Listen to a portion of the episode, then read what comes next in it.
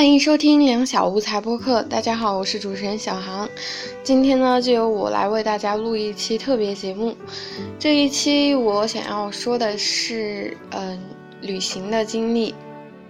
关于我在厦门、深圳两个城市旅行的一次经历。嗯，这次旅行的起因呢，其实是挺令我暖心或者说是惊讶的。是这样的。嗯，小航在暑假最开始的时候呢，呃，急着在网上找工作，看到身边的同学，嗯，比如说韩子呀，在医院实习，然后齐哥呀，他们都就是过着充实的暑假，所以呢，小航也嗯特别没有主见的去网上寻找，嗯，看看自己有什么兼职可以做。然后小航可能找的就是因为自己的专业原因，就找的是那种偏家教方面的工作嘛。然后，嗯，找了很多，看到那个兼职网上很多都是需要啊大专以上学历啊，或者是要你啊，反正就是需要你的文凭，需要你的资历。然后小航想着能不能打电话咨询，看他们需不需要助教什么的。然后再和自己的母亲，也就是我亲爱的妈妈商量了之后呢，我的妈妈就这样告诉我，她说：“她说我我暑假不太希望你去做这些兼职，你去年做过一份家教，有过这样的体验就够了。说嗯，也不需要你去挣那些钱，嗯，但是我的妈妈就这样告诉我，她说。”嗯，我最希望你暑假是多出去走一走，因为你们这个年纪正是玩的时候。然后我的妈，我听到我听到这句话之后，我特别惊讶。其实我知道我的妈妈一直是一位思想挺开放的人，她特别喜欢跟上我们的时代潮流，特别喜欢接触一些新的东西，包括她自己的工作上，她也积极的啊使用现在一些互联网呀、高科技呀。就是反正心态很好，嗯，这也是我特别崇拜我妈妈的一点。然后她那次跟我说，你们年轻人应该多出去玩玩。她说你大学的这些暑假寒假，应该多出去走走看看。她说到了你以后工作，你以后有了家庭，生了孩子之后，你就没有太多的时间能够出去玩，不是由着你自己来的。所以说。在我的呃十二年寒窗苦读的生涯结束之后，在我的呃艰辛的人生开始之前，这么大学的一个美好的时期，我的妈妈希望我多出去走走看看。呃，当时她说了这句话之后，我啊惊呆了半天哈，然后坐在我的桌桌前，就其实心里挺感动的。我没有想到我的妈妈可以。就是对我说这句话，然后我当时心里想，我想世界上哪有哪有，就是这么开明的母亲呢？怎么会有多少个母亲会对自己的儿女说这样的话呢？啊，我就觉得挺感动的，当时眼泪都快要出来了。然后，然后呢，后来我的妈妈就是一直是让我自己制定制定呃旅游计划，说让我和她两个人出去旅游。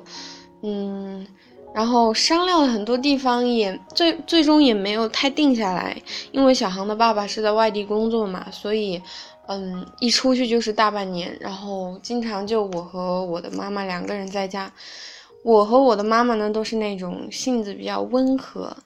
呃，很难吵架的那种，然后比较随遇而安，所以我们都一致觉得，如果我们出去旅游，肯定会很舒服。嗯，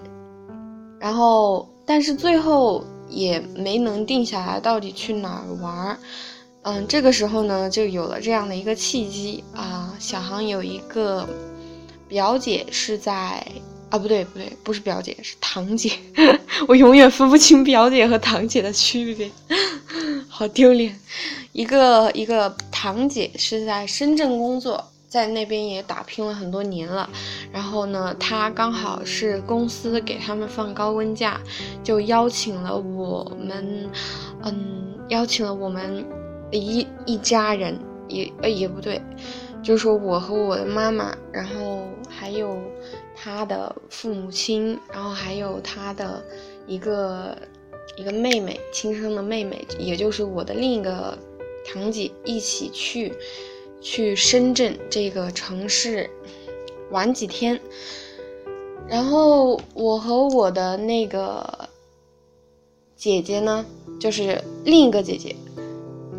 啊，不对，不对，不对，就是。那个堂姐是在深圳工作的堂姐是大姐，然后在我这边，在小航的家乡这边留下来工作的堂姐呢是二姐，他们是，嗯，呃，大哥，他们之间是大姐比二姐大两三岁的大概这样的关系，然后我和二姐的感情呢从小就很深厚，我很喜欢我的二姐，然后从小基本上是她把我带大的哈。然后我们两个就商量着，我们商量着去深圳玩了之后呢，可以，可以再去厦门玩一趟，因为深圳到厦门的高铁好像也要不了多久。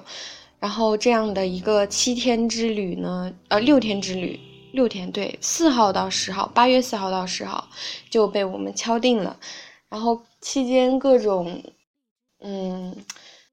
敲定了之后的各种行程计划都比较好说，因为深圳那边有我的大姐带我们去，呃，去玩、去吃、住都很方便。到厦门去呢，我的二姐也很靠谱，是一个非常有决断力的人，所以这一趟旅程就 开开心心的出发了。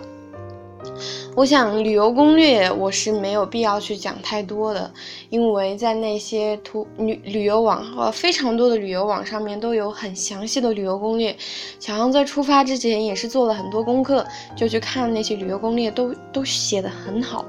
呃，照片也照的很好看，然后各种信息的提供，各种车票呀、行程、住宿都给你安排的很全面，所以说这些小航就不太想多说。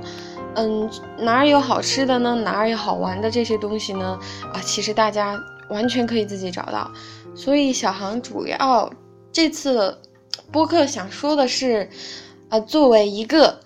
农村啊，不对，也不算是农村，就是住在很小地方的十八岁的少女，说到少女两个字都不好意思，去大城市旅游的一些。感受和体会吧，啊，并不是说之前没有去过大城市旅游，嗯，去倒是去过，但是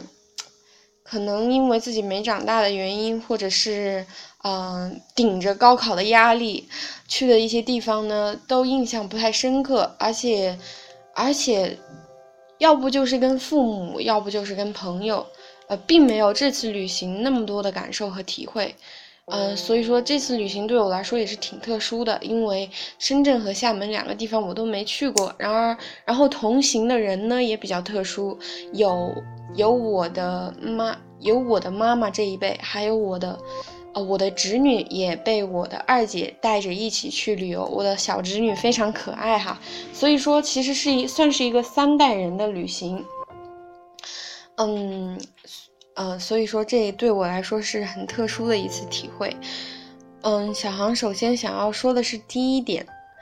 也是这次旅行当中给我带来感触最大的一点，就是循规蹈矩是难以成事的。嗯，怎么说呢？小航是一个特别循规蹈矩的人。就是行事小心谨慎，然后特别害怕违反，呃各种规定啊什么之类的呀。比如说，嗯，比如说碰到各种安检或者检查什么的，都就是那种特别小心翼翼啊。你让我检查啊，那我就全部给你检查。就是，还有比如说就是在饭店呀、什么餐馆呀吃饭的时候，别人说，比如说。哦，不好意思，我们这个台没有了。我就说，哦，那没有了。就是小航是这种特别没有攻击性的人，就是，啊，可能是走到哪里都有一种认命感，就特别啊软弱吧。小航是这么认为自己的。然后出去旅游呢，就有很多事情小航就处理不了。嗯，作为一个大一的大学生，其实我觉得我知道这样是这。这件事情是特别丢脸的，就是没有办法自己一个人去解决各种难题啊。不过我相信，随着我的各种经历的增加，我以后还是能够处理好这些事情。嗯，我我最大的一个最大的一个事情，让我认识到这一这个道理的事情，就是，呃，途中旅游的途中碰到过一次，我和我妈妈的，嗯，身份证所有的证件都没带的情况，但是我们要去买一张高铁的票，从深圳，从深圳的一个一个庆盛站坐到深圳北站。然后去和我们另外的，嗯，那那一些亲戚会合，是这样的，嗯，这个原因我就不多说，呃，原因其实有点复杂哈，嗯，但是就是就解释这样一个状况给你们听就好。我和我的妈妈是什么证件都没带哈，因为身份证呀什么所有的驾驶证都在我二姐的那边放着，然后呢。嗯，我们需要去买一张从庆盛站到深圳北的这样一张票。我们当时就急了呀，就是因为我们到了深圳北之后，就需要立马从深圳北坐到厦门北坐高铁。所以说，呃，如果我们不能坐上那一趟去深圳北的高铁的话，我们不能与我们的亲戚会合，也不能去到厦门。然后这个时候呢？我们如果选择去打车，或者，或者是嗯，叫一辆专车过来的话，花费也是很大的，可能需要两三百块钱。然后，嗯，时间也说不定赶不上，需要两三个小时，期间可能还有堵车什么的呀，才能赶到深圳北。然后我和我妈妈呢，就只能选择坐高铁去深圳北，但是我们什么证件都没带，所以车票就是一件很难解决的问题。但这个时候呢？我就很佩服我的妈妈，她就一个人跑到那个庆盛北站、庆盛车站的那个地方，那个那个站是一个小站，相当于是中间的一个站，然后也没有多少人，嗯，从那站上车下车，然后那一站的嗯公安部门也没有没并没有驻点可以帮我们办临时身份证，所以我们就。就没办法，就赶去那儿，然后我妈就就直接去到那个柜台卖票柜台那个地方，就说我需要帮助，我需要帮助，然后就一直跟那个卖票的小 小哥纠缠，说说嗯，我们我们什么证件全部掉在深圳北了，然后啊，你就让我们买两张票，然后这个时候我的二姐就把我们两个人的身份证的照片发过来。然后我妈就把那个照片递给那个卖票的那个那个小哥，然后说说你就帮我们一下通融一下什么什么样的，嗯，说你就看一下这个身份证，然后然后我当时心里想的是完了完了，这肯定不行，嗯，肯定买不掉买不到票怎么怎么样的，但是但是那个小哥就一脸为难，就特别为难的，特别不情愿的。最后被我妈妈说通了之后，拿着拿着我妈的手机，然后看了那个我们俩身份证的照片，然后就把那个身份证的号码一输输进去，哎，名字确实是我和我妈两个人的名字，然后就特别勉为其难的帮我们买了两张票，然后这个时候我们成功的买到票之后，成功的赶到了深圳北站和我的嗯二姐他们一家会合。嗯，所以说这次的经历给了我很大的，可能说可可以说是惊讶吧。如果说交给我自己的话，我是绝对做不到这样的事情的。但是，嗯，我的妈妈就，她其实以前也不知道没有身份证可以买票这件事，但是她她就是有一个目标，我一定要买到这张票，然后就就特别厉害的做到了这件事情。所以说这件事让我学到了很多。包括我们从我们家乡这边登机到深圳的时候，也发生了一个小插曲。我们当时因为机场在修路，然后那个司机就被就被绕了好大一圈，然后我们差点就没能赶上飞机。我们是在飞机起飞的差不多半个小时才到机场，才赶到机场，然后各种由那个由机场工作人员领着我们插队呀，然后一边道歉一边插队，就过安检也花了很久。然后那个，然后因为我我二姐的侄女是不到两岁嘛，不到两岁坐飞机是需要户口本买机票的。然后，嗯，然后后来我们去那个柜台的时候，那个机场工作人员并没有给我的小侄女，呃，印那个机票。然后我们走到一半才发现，结果我的二姐又回去找那个机场工作人员，然后那个机场幸好我的二姐就说提前在网上用那个用一个什么软件，我忘记了叫什么名字，选好了机选好了座位，然后那个工作人员才让我的二姐进去进，就通过贵宾通道，然后也是一直插队在在。关舱门之前上了飞机，其实旅行之中会碰到很多这样的紧急状况，你永远。计划永远赶不上变化嘛，你永远预料不到你会出现什么样的问题，什么样的状况，这个时候就特别需要你的灵活应对，呃，你的机变，然后你的特别是厚脸皮这一点，小航就是特别缺乏这种能力，所以说旅行这次旅行当中让我学到最多的就是你需要灵活，呃，你要机变，你要懂得，呃，厚脸皮，或者是说，呃，达到你的目的。就像我妈妈教给我的，说你又没做什么违法犯罪的事情，你只是需要你，你只是需要呃人家给你一个帮助，这样的帮助是可以通过沟通来达到的。所以说，嗯，这是小航学到最多的一点。然后第二点呢，小航想说的就是，因为咱们这一次旅行是相当于三代人的旅行嘛，然后旅行的过程中呢，就会发生很多。观念不同，表现不同的差异，嗯，这个差异小恒也是头疼了很久。比如说在吃饭的问题上，我的二姐的，呃，我二姐的爸爸妈妈，我呃也是称之为姨父和姨母哈，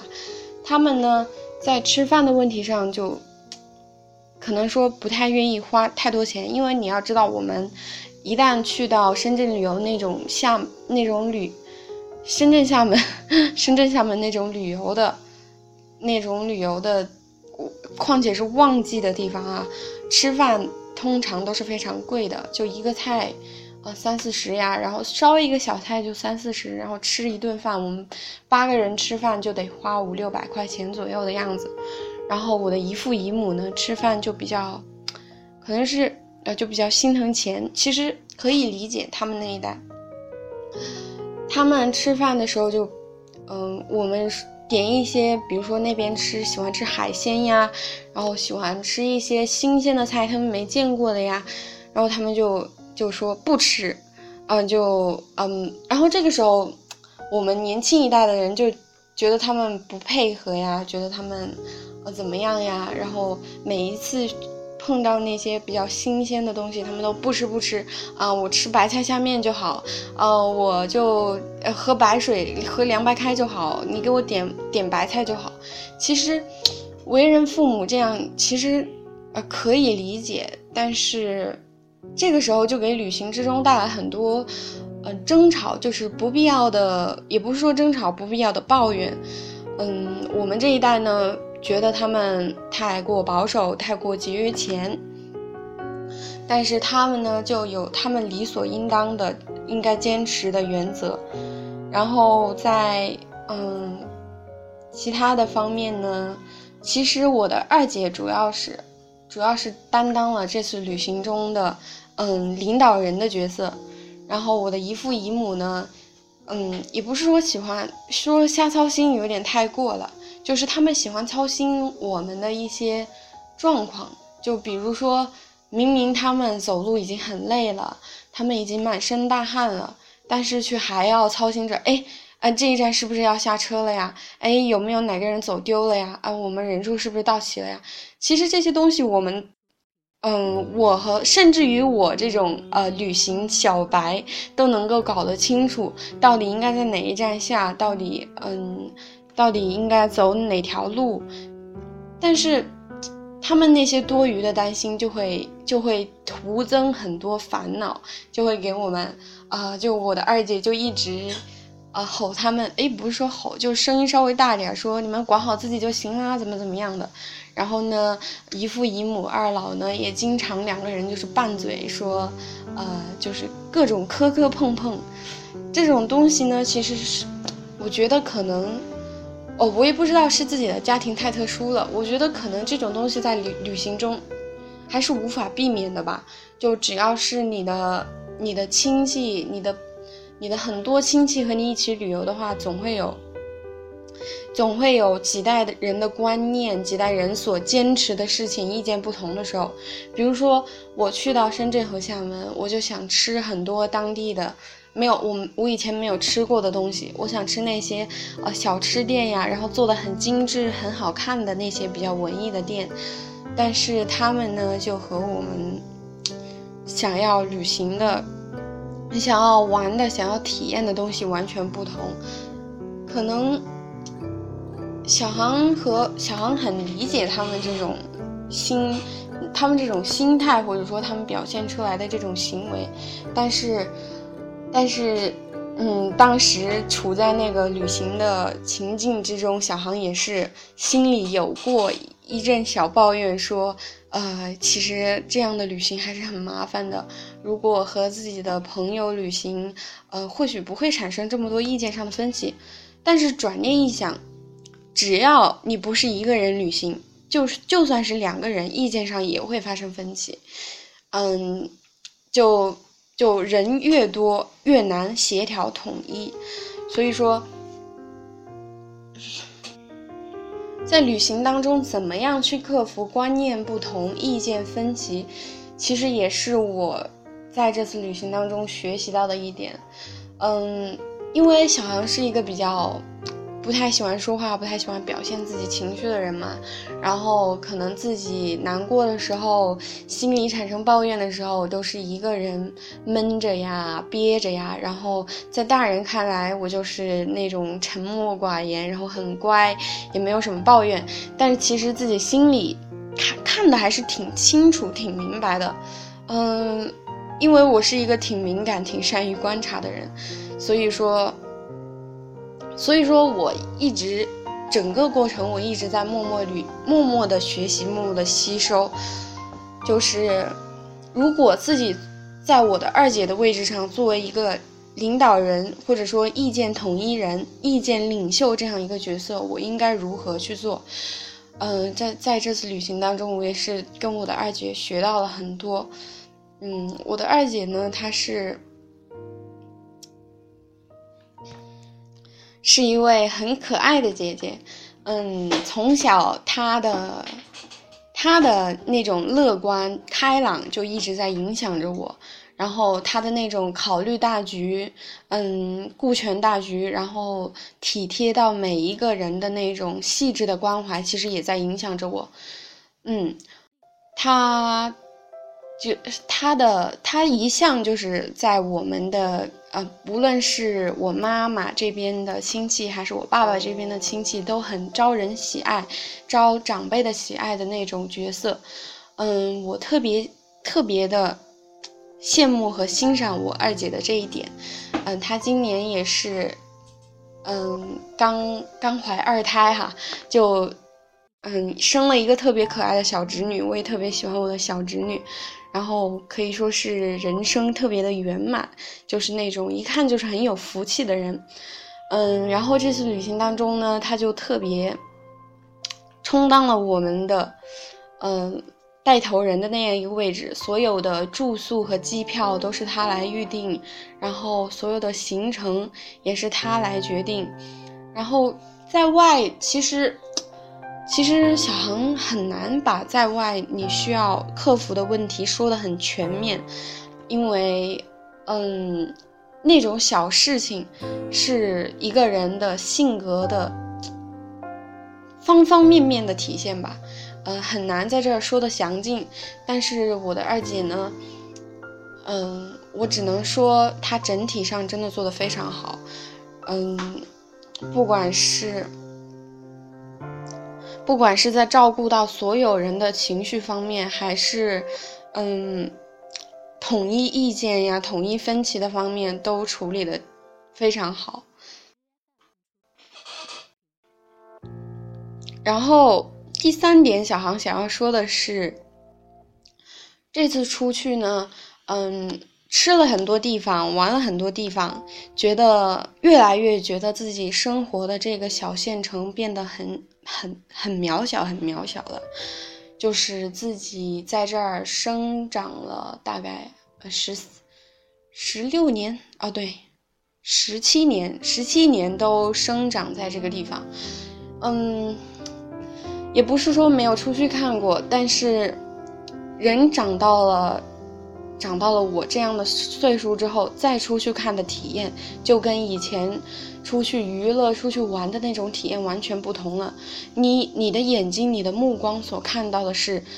大城市与你之间的差异，你看到的是别人先进的地方，别人发达的地方，你看到的是你更应该努力达到一个什么样的目标。所以说。我的妈妈的决定真的很正确，她想要我去看更多的地方，想要我去见识更多的人，想要我能够好好的，如果是一个人的话，好好的独立存于这个世界。嗯，所以说，我回来的时候想到的那么一句话就是：世界那么大，我想去看看。我当初并不理解这句话，我觉得它就是一句笑话。呃，世界当然很大呀，你想去看就去看呀。但是，但是是这个世界，我出去了之后才是领会到它大大在哪个地方。你，你的眼界开阔了之后，你的整个人都在成长，这也是我成长的一个经历。啊，觉得自己整个都语无伦次了。所以说，嗯，反正这次旅行很开心，也学到了很多东西。嗯，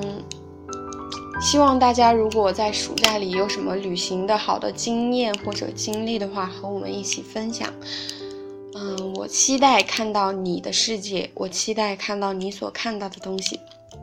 就是这样啦，这一期 SP 就到这里啦，谢谢大家，拜拜，下期节目再见。